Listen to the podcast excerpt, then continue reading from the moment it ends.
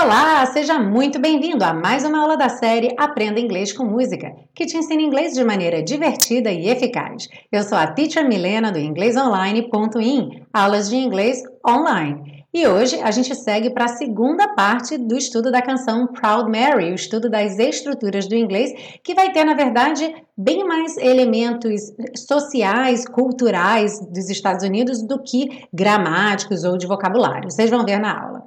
Are you ready? Let's go! Bom, logo na primeira frase da canção, Left a good job in the city, a tradução deixei um bom emprego na cidade. Bom, a gente precisa imaginar que teríamos um I antes do left. I left a good job in the city. Left é o passado do verbo to leave, que é partir, sair, deixar algum lugar ou alguém ou alguma coisa. Então, aqui no caso, ele deixou um bom emprego na cidade. Em conversas informais ou situações de liberdade poética, como uma canção, um poema, pode-se omitir o sujeito, se ele estiver implícito na situação. Então aqui a gente não tem o I no começo dessa frase. Porém, quando você estiver escrevendo um texto, sempre coloque o sujeito. Por quê? Lembre-se que em inglês a conjugação do verbo é a mesma para todo mundo. Ele saiu, he left. Eu saí, I left. Nós saímos, we left. Então, gramaticalmente, o sujeito não está implícito, ele só vai estar implícito na própria situação. Se eu chego em casa e eu falo left a good job, eu estaria falando de mim mesma. Então, tem que ser de fato uma situação informal ou uma situação na qual você tem a liberdade poética. Em outros casos, sempre coloque o sujeito na frase.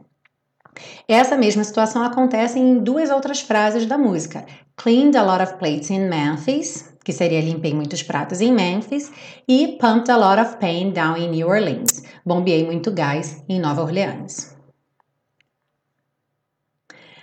Na frase working for the man every night and day, trabalhando para o homem noite e dia, o homem é a tradução literal de the man, mas the man é uma expressão que pode significar tanto o governo ou então uma grande empresa, uma empresa importante, poderia se referir ao chefão. De maneira geral, essa expressão ela é sempre usada quando se trata de relação de trabalho e fica implícito de alguma forma que esse trabalhador ele é explorado ou, ou, oprimido de alguma forma ok? Então, quando você vir num texto, uma música, um podcast, alguém falando work it for the man, seria provavelmente uma pessoa que trabalha, que trabalhava ou que trabalha muito para que outra pessoa tenha o lucro, dono de uma grande empresa ou até mesmo o governo. Nessas três frases aqui, a gente consegue ver bastante a situação do barco. Big wheel keep on turning, grande roda mantenha-se girando.